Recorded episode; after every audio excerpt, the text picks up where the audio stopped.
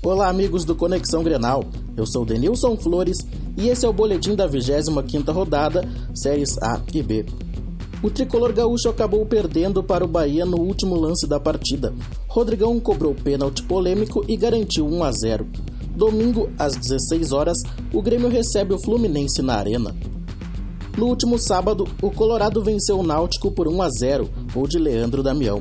Com resultado positivo, os gaúchos assumiram a liderança da Série B.